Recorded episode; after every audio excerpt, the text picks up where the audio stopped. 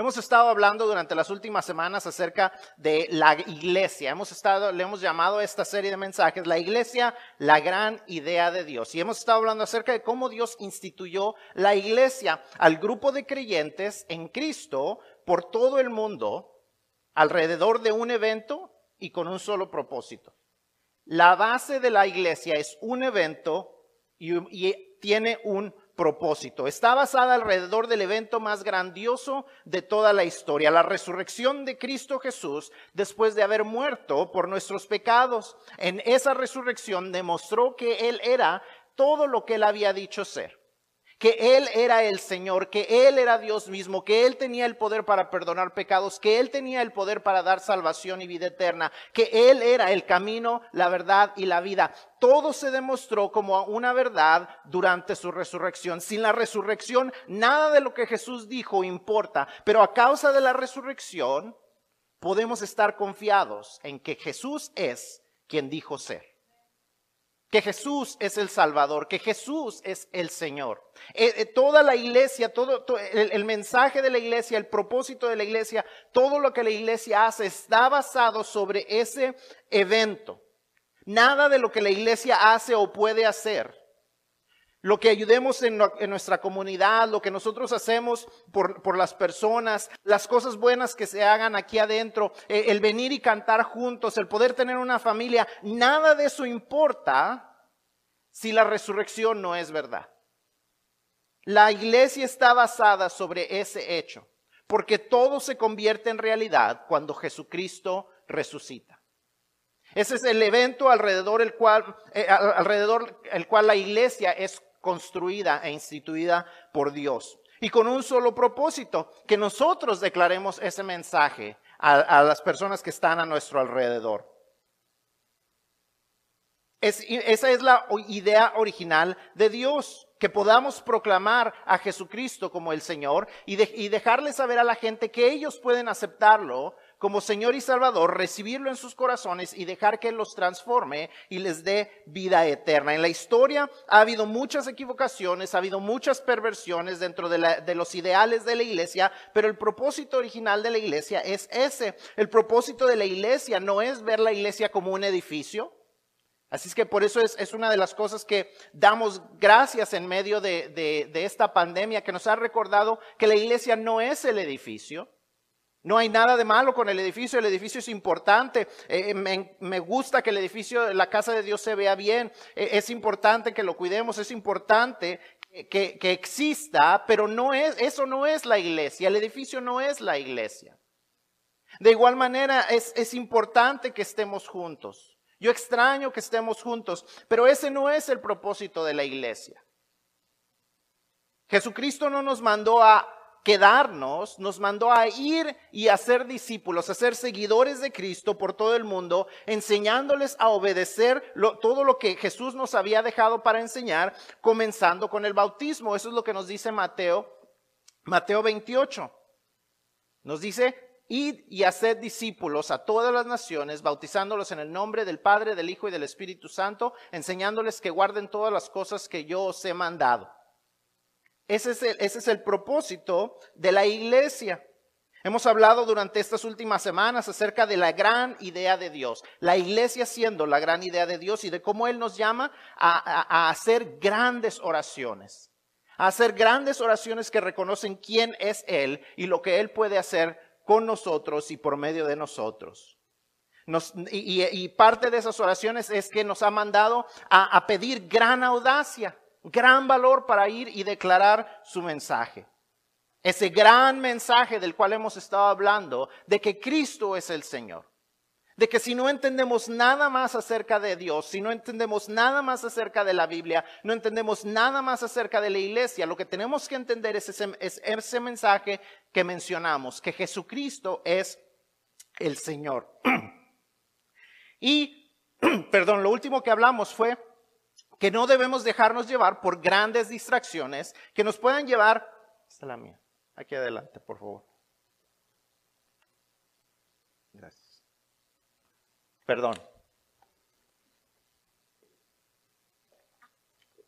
A pedir, a, perdón, a no distraernos con las grandes distracciones con aquellas cosas que no son importantes, sino hacer lo que Dios nos ha mandado hacer. Y hoy como sexto y penúltimo mensaje de la serie vamos a hablar acerca de la gran respuesta que tenemos como la iglesia de Dios a los grandes problemas que enfrenta nuestra sociedad. Nosotros somos la gran respuesta de Dios para los problemas.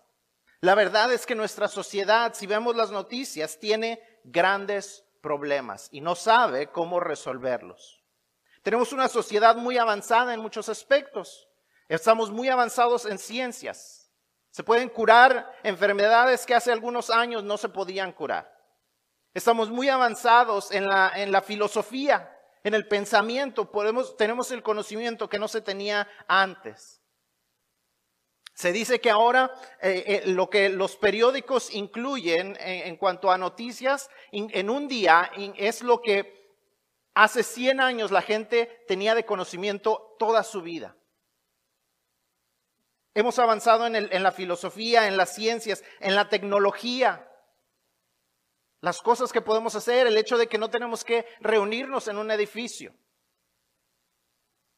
Es, es un gran avance. Pero aún así, con todos sus avances, la sociedad en la que vivimos tiene muchos y grandes problemas.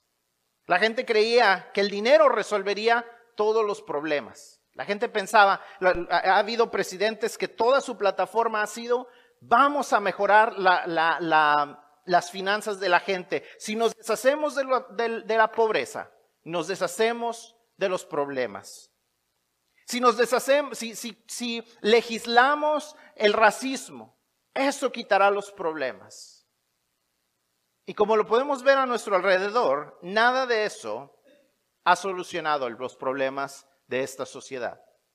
Vivimos, por lo menos los que estamos en, Estados Unidos, vivimos en lo que se considera el país más próspero del mundo.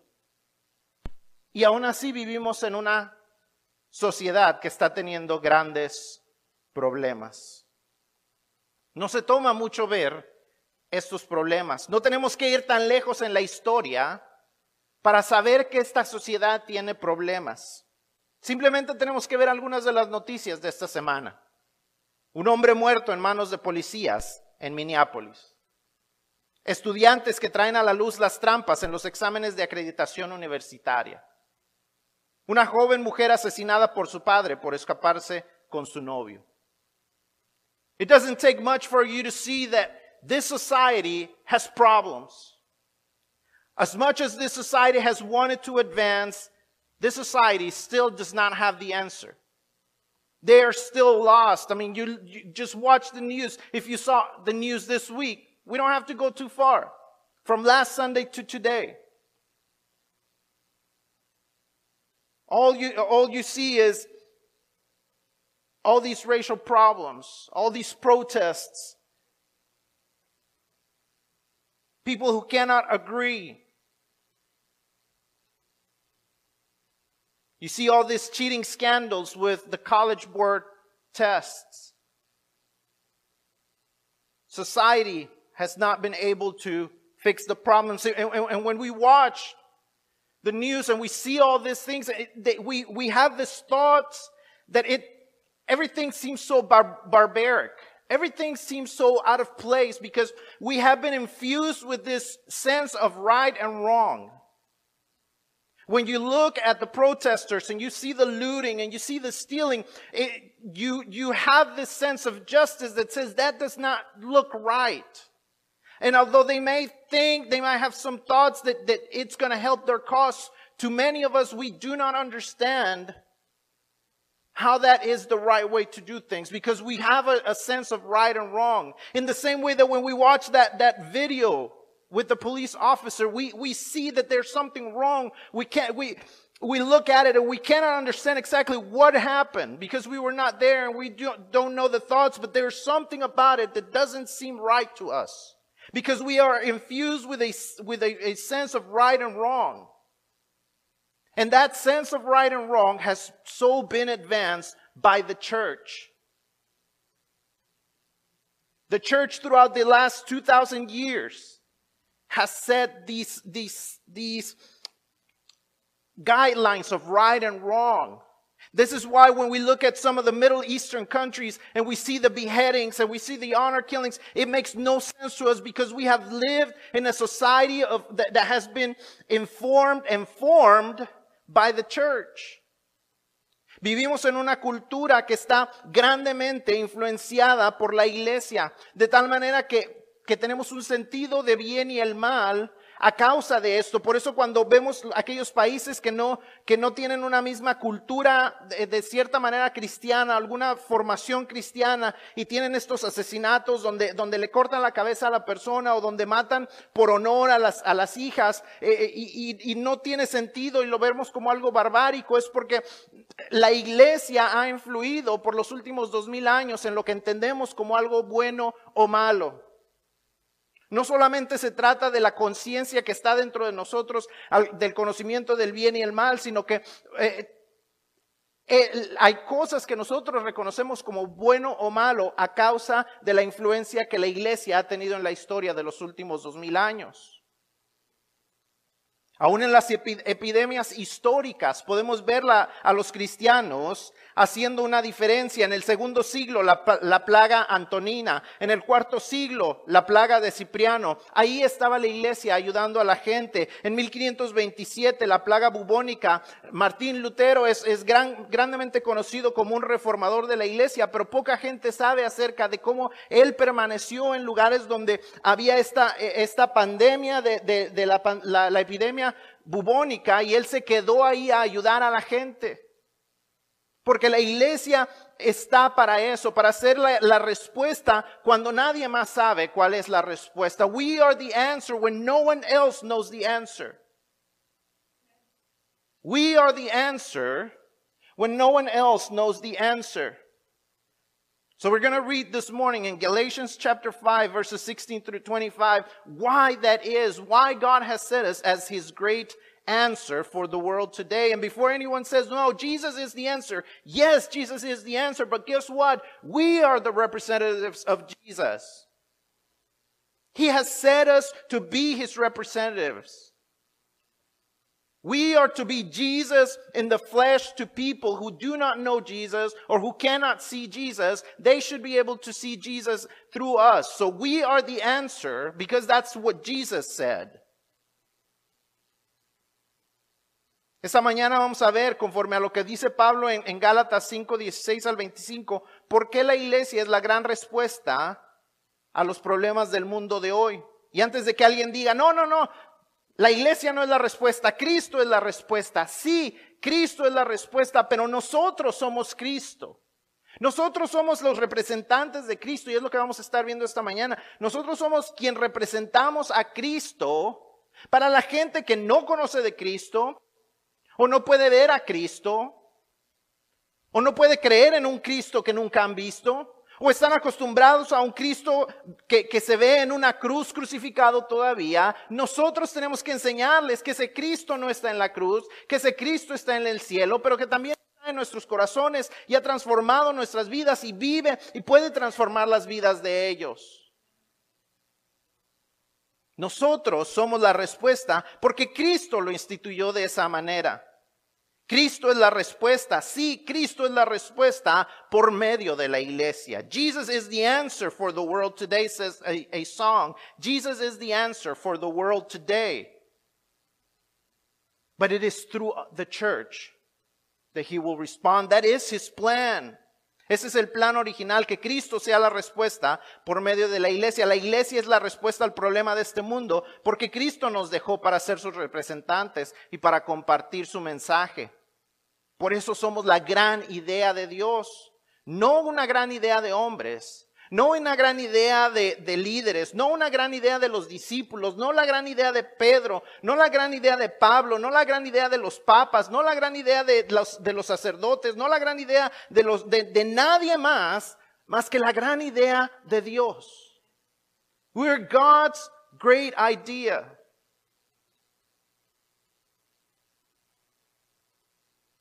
And we're God's great answer for the world. Somos la gran respuesta para el mundo y vamos a ver esto en esta mañana. Vamos a estar en Gálatas, como les dije, Gálatas 5, versículos 16 al 25. Dice así, Gálatas 5, 16 al 25. Y si desea ver las notas, están en nuestra página de internet y de Facebook, las notas del mensaje de hoy. Pero dice así Gálatas capítulo 5, versículo 16, digo pues, andad en el Espíritu y no satisfagáis los deseos de la carne. Porque el deseo de la carne es contra el Espíritu y el del Espíritu es contra la carne, y estos se oponen entre sí para que no hagáis lo que quisierais. Pero si sois guiados por el Espíritu, no estáis bajo la ley. Y manifiestas son las obras de la carne, que son adulterio, fornicación, inmundicia, lascivia, idolatría, hechicerías, enemistades, pleitos, celos, iras, contiendas, disensiones, herejías, envidias, homicidios, borracheras, orgías y cosas semejantes a estas, acerca de las cuales os amonesto, como ya os lo he dicho antes, que los que practican tales cosas no heredarán el reino de Dios. Mas el fruto del Espíritu es amor, gozo, paz, paciencia, benignidad, bondad, fe, mansedumbre, templanza. Contra tales cosas no hay ley. Pero los que son de Cristo han crucificado la carne con sus pasiones y deseos. Si vivimos por el Espíritu, andemos también por el Espíritu. Entonces, ¿por qué somos la gran respuesta de Dios? Y es lo que vamos a estar viendo en esta mañana. Número uno, porque por naturaleza el hombre avanza hacia la maldad. Por naturaleza el hombre avanza hacia la maldad. By nature, man goes towards evil. La naturaleza, si vemos, si vemos a nuestro alrededor, la, tenemos esta idea de que la naturaleza, ay, qué bonitas las flores y los animalitos y los pajaritos, pero la verdad es que la naturaleza es cruel. La naturaleza es cruel, la naturaleza es egoísta. No, solo basta ver los programas en National Geographic o en, o en Discovery Channel. Vea usted los programas y tarde o temprano usted verá la supervivencia del más fuerte. Usted verá la cadena alimenticia. El animal más grande con los dientes más fuertes y más feroz es quien come al que está debajo de él. Y así sucesivamente. Si nature is selfish. Nature is selfish. When you look at, at Discovery Channel, look at National Geographic, I mean, you don't ever see the lion saying, oh, well, you know, I'm going to give you a head start. I'm going to go ahead and give you a head start, uh, antelope. I'm going to go ahead and give you a head start because I want to be kind to you. No, you never see that. They're hiding. They're hunting because they're hungry. And they're going to do whatever they, they can do to get something for themselves. Once they have hunted this, this animal, this antelope, you never see, let, you, you, you never see them saying, oh, you know, um, I know the hyenas are also hungry, so I'm going to go ahead and let you eat first, and, and I'll wait. It's okay. You know, let me, let me think about y'all. Uh, and, and, uh, baby antelope, I'm, I'm, I'm so very sorry that I killed your mommy. It's just, I'm very hungry. You never see that because they don't care. It's like, I'm going to eat, and if there's anything left over, then you can have it. But it's me first. And that's all that matters. Cuando vemos nosotros los programas, vemos que va el león corriendo detrás de, del antílope y, y, nunca dice, bueno, te voy a, te voy, voy, a, voy a bajar la velocidad un poquito para, para darle chance. No, va a ir a alcanzar al animal, ya que lo cazó, ya que lo mató, no dice, ay, vamos a dejar que las hienas coman primero, porque pues, siempre les toca comer después. No, Nunca le dicen al bebé antílope, ay, mira, perdóname por haberme comido a tu mamá, es que pues tienes que entender que yo tengo hambre. No, porque no les importa y eso es la naturaleza. Y así es la naturaleza. La naturaleza es egoísta por naturaleza. It's survival of the fittest. It's the food chain. You look at it.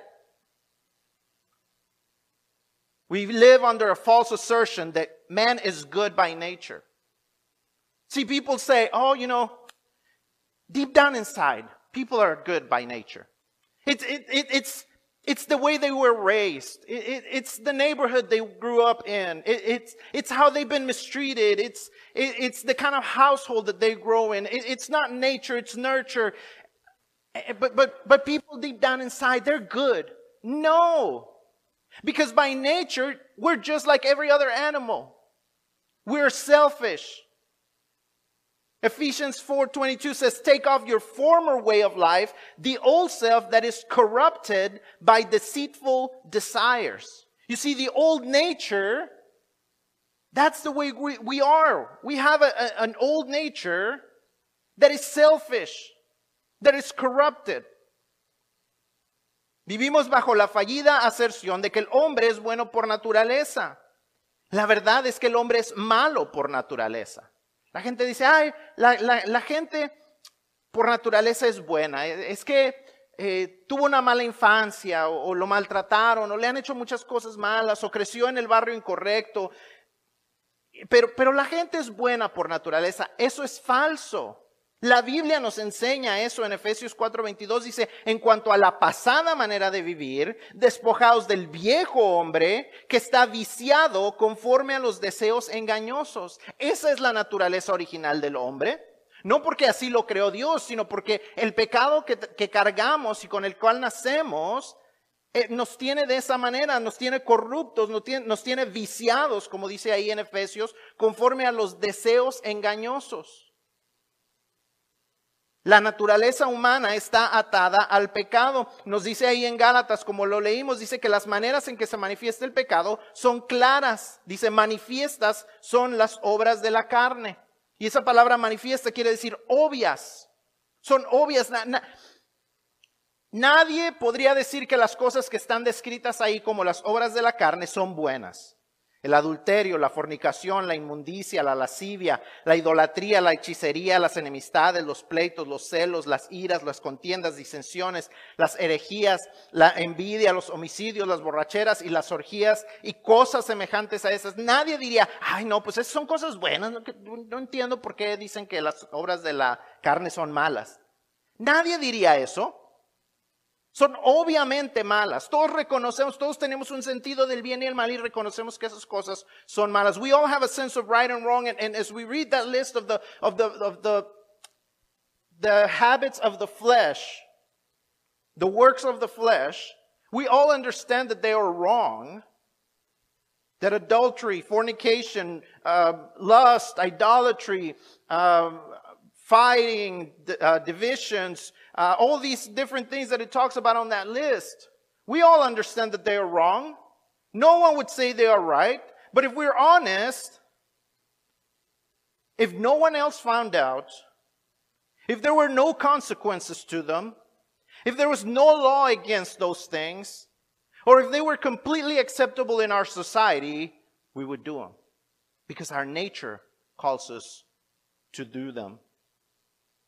Nadie diría que estas cosas son buenas, pero si somos honestos, muchas de ellas las haríamos si nadie se enterara, si no hubiese consecuencias, si no hubiese leyes en contra de ellas o si fueran completamente aceptables en nuestra sociedad. La gente discute. Eh, si se legaliza la marihuana, entonces los cristianos podemos fumar marihuana. O sea, cuando algo es aceptable, ah, entonces no tiene nada de malo. People wonder, well, can we as Christians smoke weed now that it's legal in some places? Just because it's acceptable by the law does not mean it's correct. We all know what is right and wrong. But if we're honest with ourselves, by nature, we would do those things. Por naturaleza haríamos estas cosas si nadie se enterara.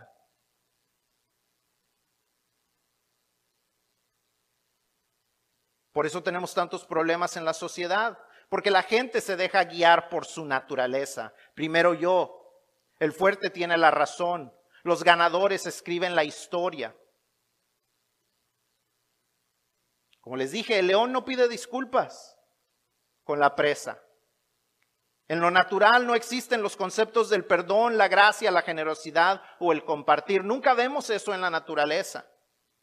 Y el ser humano cuando se le deja vivir en su naturaleza es igual. Por eso la mentira, la venganza, el abuso y la trampa. Porque esa es la naturaleza del hombre. See, in nature, when you look at nature, you never see the concept of forgiveness grace, mercy, generosity, sharing. You don't see those things in nature. It's all about me. And when man is, when man is left to his own desires, to his own nature, he lives in the same manner. That's why there's deceitfulness and vengeance and abuse and, and, and cheating. Because that's our nature. Nuestra naturaleza humana es así. Por eso la iglesia ha sido puesta para ser el antídoto a esto. Por eso somos la gran respuesta de Dios. Porque el hombre por sí mismo va hacia la maldad. You see, we're heading towards evil. Our nature heads us towards evil. This is why God has called us to be the great answer. Because if we leave man to, to his nature, humanity to its nature, they're going towards evil. We're all going towards evil, left to our own nature. Number two, we are God's great answer because our uh, Christian ethics and morals are superior. Somos la respuesta de Dios porque la ética y la moral cristiana son superiores. No por idea humana, no por idea de los apóstoles, no porque ellos escribieron buenos escritos, sino porque la ética y la moral cristianas están regidos por el Espíritu Santo. Our ethics and our morals are not good because we're better than others, not because we think better than others, but because we are guided by the Holy Spirit. Dice el versículo 17 que los, los, deseos del Espíritu Santo son contrarios a la naturaleza carnal. De manera que si decimos que lo que el hombre hace por naturaleza es malo, por consecuencia, si hacemos lo que dice el Espíritu, estamos haciendo lo contrario, lo cual es lo bueno. ¿Por qué? Porque las cosas que el Espíritu Santo da como resultado en nuestra vida no necesitan legislarse. Solamente legislamos aquellas cosas que no son apropiadas o que no son convenientes. Solamente se ponen leyes en contra de las cosas que no son apropiadas. Pero las cosas que nos dice que, es el fruto del Espíritu Santo no necesitan leyes. Dice gozo, paz, paciencia, benignidad, bondad, fe, mansedumbre, templanza. Contra esas cosas no hay ley. No necesitamos leyes en contra de que de amar demasiado. No, no, necesitamos instituir una, ley porque tú amas demasiado a la gente.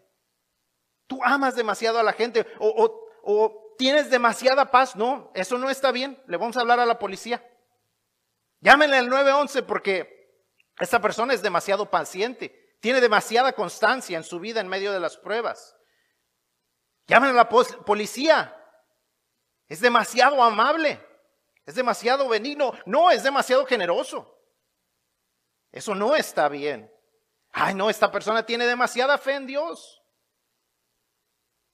ay, esta persona tiene demasiada calma en medio de las dificultades, es demasiado mansa. Ay, no, no, no. Llámenle a la policía. Demasiado control propio. Nunca grita, nunca se exalta, nunca se enoja con la gente de, de manera inapropiada. Tiene demasiado control propio. Nadie dice eso. See, there is no law against doing the right thing.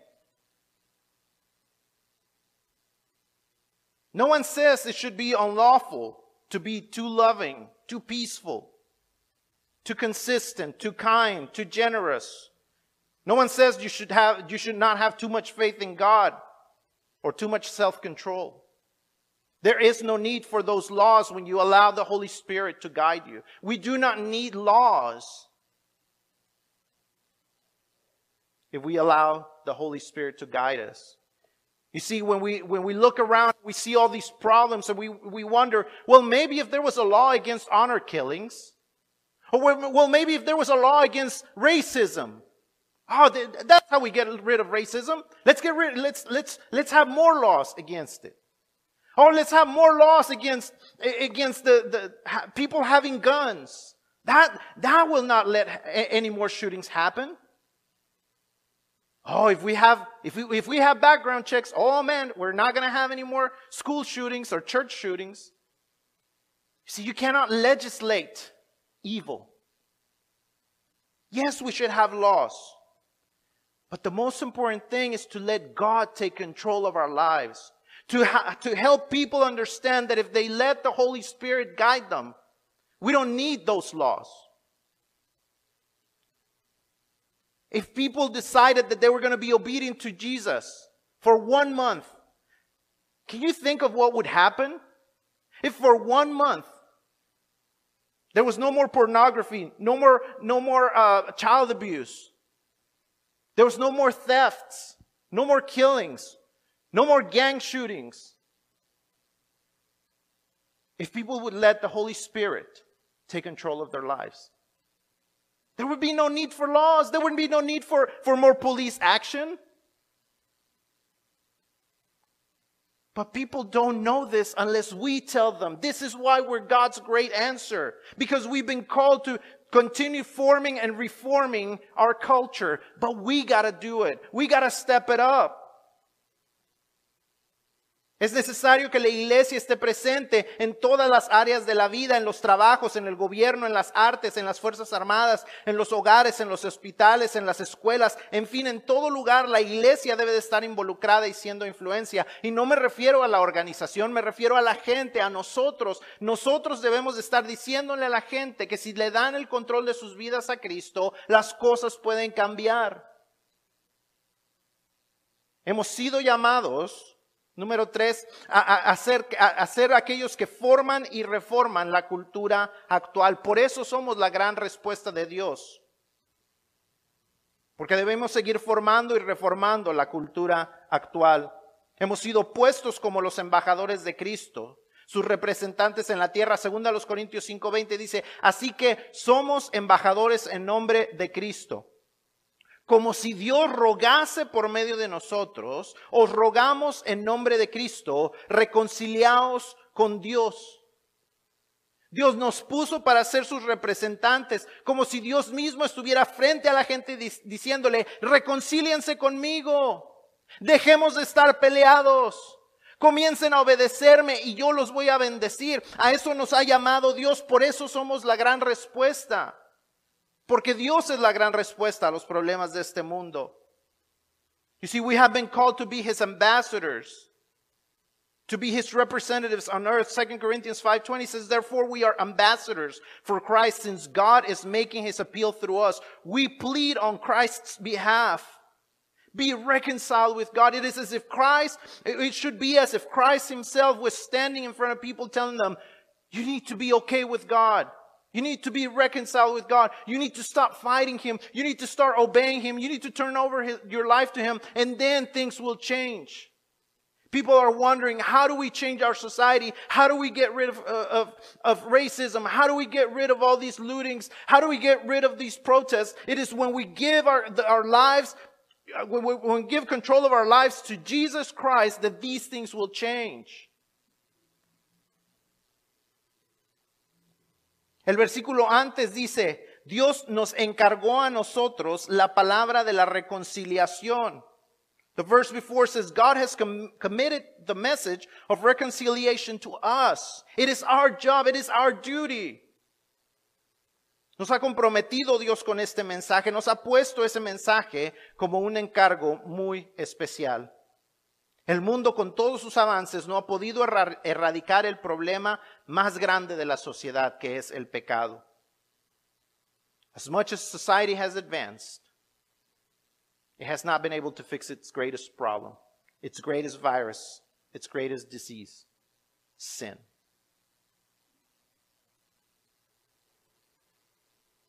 Durante este tiempo del coronavirus han hecho estudios y han tomado fotografías desde los satélites y, se ve como cuando la gente se ha quedado en casa por cierto número de semanas, la contaminación ha bajado. El planeta está más limpio porque la gente no está manejando, no está viajando, no está contaminando. En unos cuantos meses ha cambiado. ¿Se imaginan cómo se reduciría el racismo, el clasismo, el abuso sexual, el abuso infantil, los abortos, los robos y todas las otras cosas malas que suceden si el mundo se dejara guiar por el Espíritu y no por su naturaleza? ¿Qué tal si nosotros como cristianos somos los primeros en hacerlo? What if we as Christians are the first ones to let Him take control of our lives? That people can see a difference in us. And that people can hear the message of what can transform their lives. La iglesia es la que debe anunciar justicia para los maltratados, amor para los huérfanos, perdón para los que nos lastimaron, protección para los más débiles. Eso es a lo que Dios nos ha mandado, hacer la respuesta para este mundo. En realidad es necesaria la iglesia en una sociedad tan avanzada como la nuestra, absolutamente. You see, people think, oh, the church is an old idea. Oh, yeah, my grandma used to go, but you know, we're so advanced, we don't need the church. We're in a postmodern world. We're in a world that doesn't need God anymore. We, we have taken care of our society problems. Really? Have we?